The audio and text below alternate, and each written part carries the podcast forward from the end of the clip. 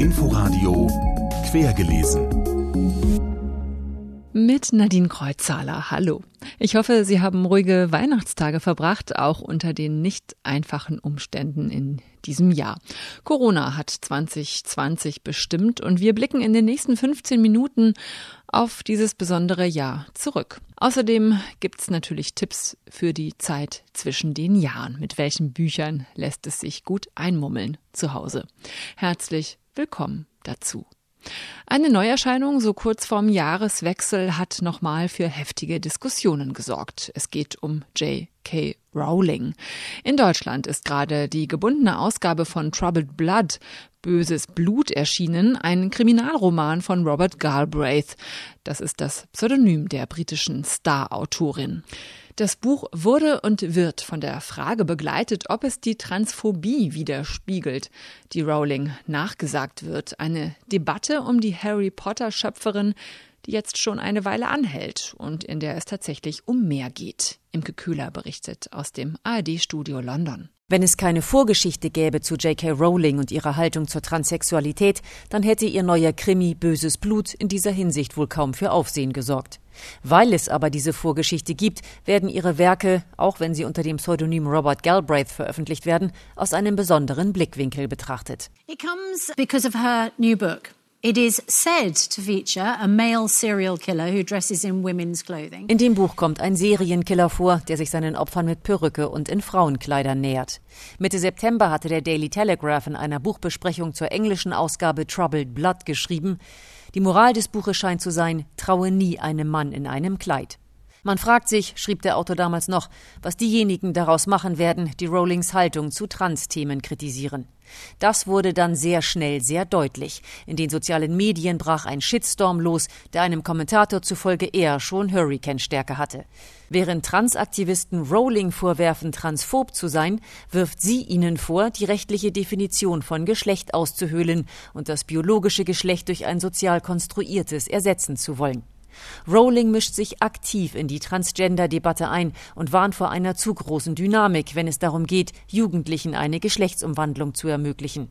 Anfang Juli schrieb sie in einer Serie von Tweets Viele Mediziner sind besorgt darüber, dass junge Leute, die mit ihrer psychischen Gesundheit zu kämpfen haben, zu Hormontherapie und Operationen verleitet werden, was möglicherweise nicht zu ihrem Besten ist. Dann fährt sie fort. Wie ich schon viele Male gesagt habe, der Wechsel der Geschlechterrolle mag für manche die Antwort sein, für andere nicht. Schaut auf die Berichte jener, die den Geschlechtswechsel rückgängig machen. Rowlings Kritiker verweisen darauf, dass die Zahl derer, die eine Geschlechtsumwandlung rückgängig machen, gering ist. Sie sehen in Rowlings Äußerungen tendenziell eher eine Hasskampagne.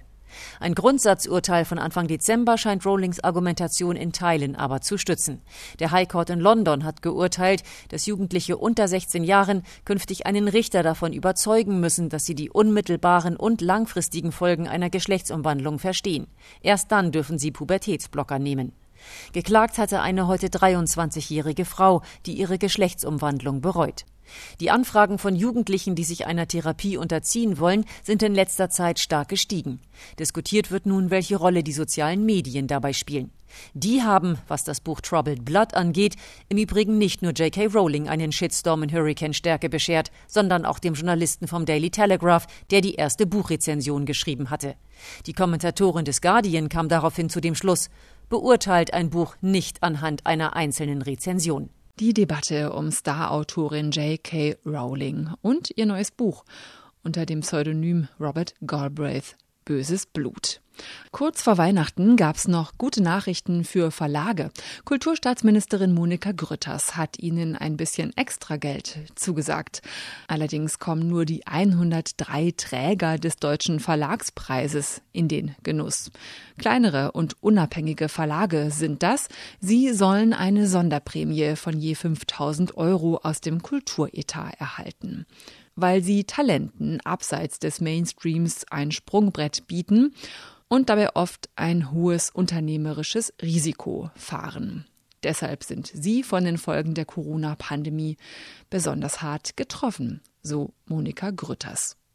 Für die Buchhandlungen war 2020 auch ein herausforderndes Jahr, aber in Berlin durften sie ja schon im Frühjahr während des ersten Lockdowns geöffnet bleiben Buchläden seien geistige Tankstellen.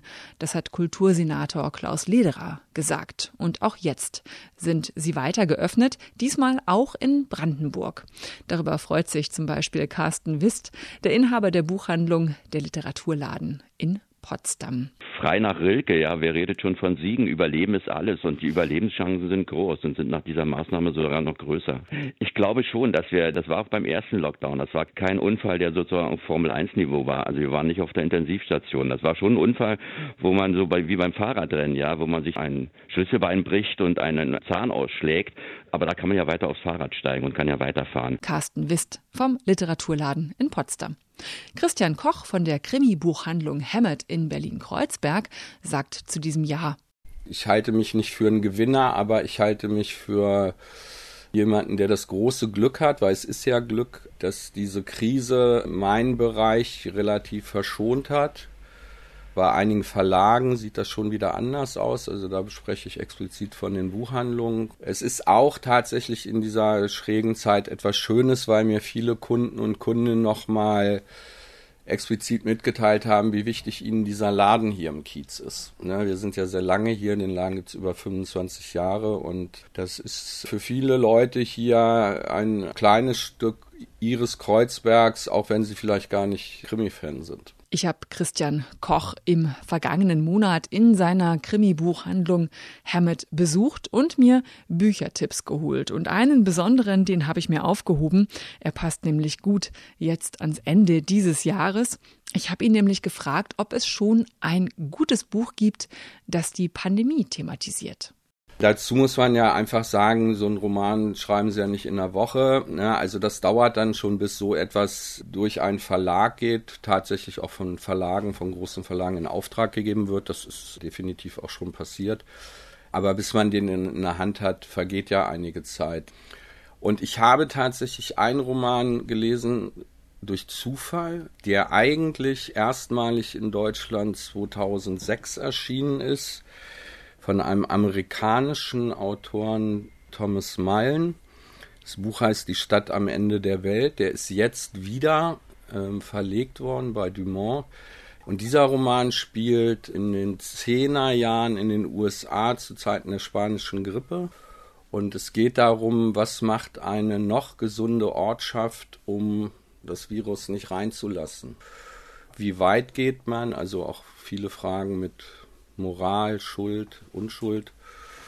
Und der hat mich umgehauen. Das war für mich Tür zu sperren, Handy wegwerfen und äh, in einem Stück lesen. Thomas Mahlen, die Stadt am Ende der Welt. Empfohlen hat es Christian Koch von der Krimi-Buchhandlung Hammett in Berlin-Kreuzberg.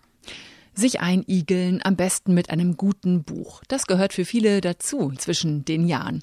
Christian Berkel ist Schauspieler. Sie kennen ihn vielleicht aus der ZDF-Reihe Der Kriminalist, wo er 14 Jahre lang die Hauptrolle spielte. Christian Berkel ist aber auch Schriftsteller und er ist einer der wenigen, die beides gut können. Schon sein Debütroman Der Apfelbaum kam gut an beim Publikum und bei der Kritik und jetzt hat er nachgelegt. Ada heißt sein zweiter Roman und den möchte ich Ihnen für die Zeit zwischen den Jahren sehr ans Herz legen.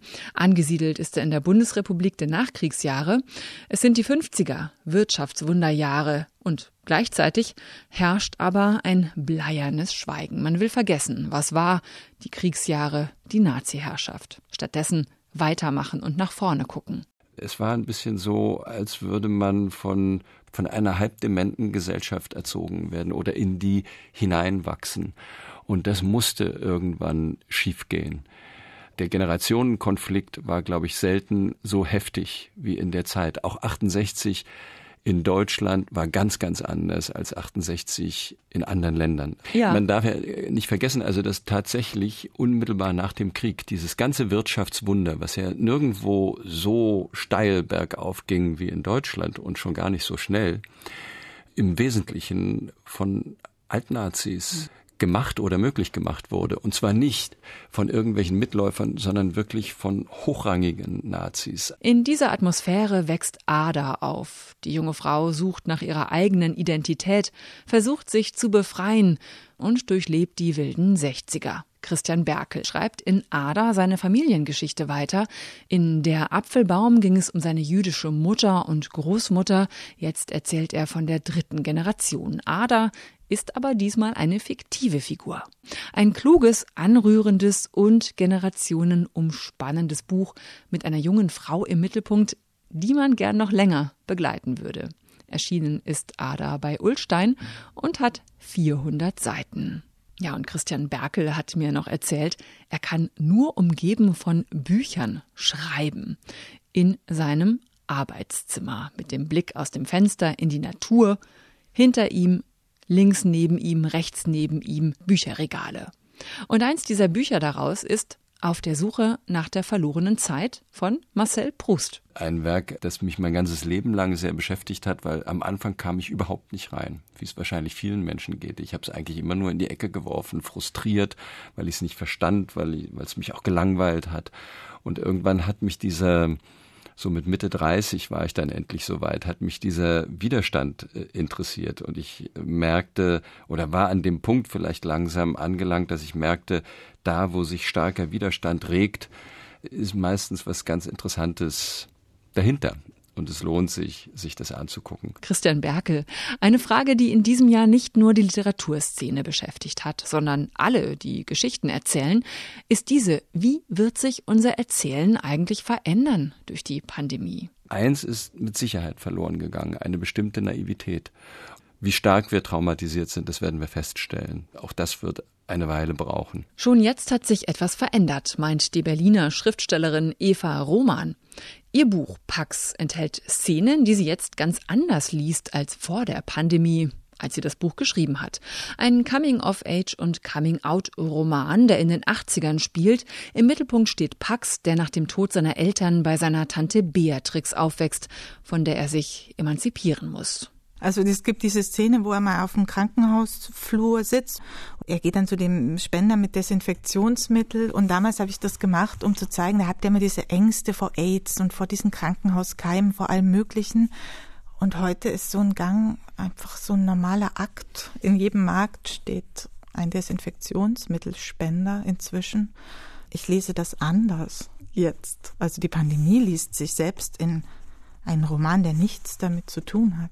An diese Wahrnehmung schließt sich die Frage an, kann man eigentlich noch einen Gegenwartsroman schreiben, ohne dass die Pandemie sich mit hineinschreibt? Also tatsächlich spricht man ja auch mit Kollegen, da hatten wir tatsächlich auch schon eine Diskussion über die Frage. Mhm.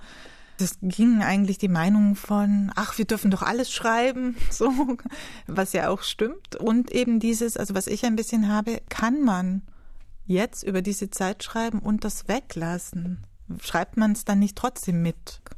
Also es ist wirklich eine Frage, die kann ich für mich nicht beantworten. Eine Frage, die sicher gerade viele Schreibende umtreibt und auch uns Lesende noch weiter beschäftigen wird. Mein Tipp, lesen Sie auch das Buch von Eva Roman, Pax. Ein wirklich toller, unterhaltsamer, komischer, aber auch ebenso ernster Roman über das Aufwachsen in den 80ern und ein Coming-out in der Provinz. Erschienen ist Pax im Wagenbach Verlag. Und noch ein Tipp lesen Sie Friederike Mayröcker. Ciao, sage ich, ciao. Mein schnaubender Garten, deine weiße Haut auf meinem Mangoldherzen, Weiland wirbelnd. Jung und wild klingen ihre Texte. Dabei ist die Grande Dame der Lyrik vor einer Woche 96 Jahre alt geworden.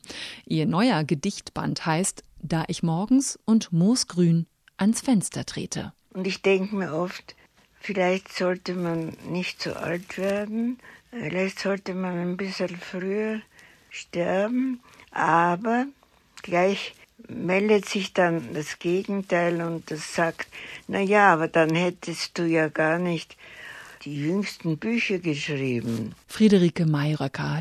Wie immer gibt's am Ende der Sendung noch den ersten Satz eines Buches mit auf den Weg. Der letzte Satz ist das in diesem letzten Quergelesen im alten Jahr.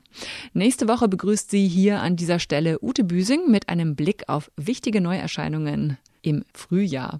Eine davon ist Fati von Monika Helfer und so klingt der Anfang. Wir sagten Fati er wollte es so. Er meinte, es klinge modern. Und damit sage ich Tschüss. Ich bin Nadine Kreuzzahler. Kommen Sie gut ins neue Jahr. Inforadio Podcast.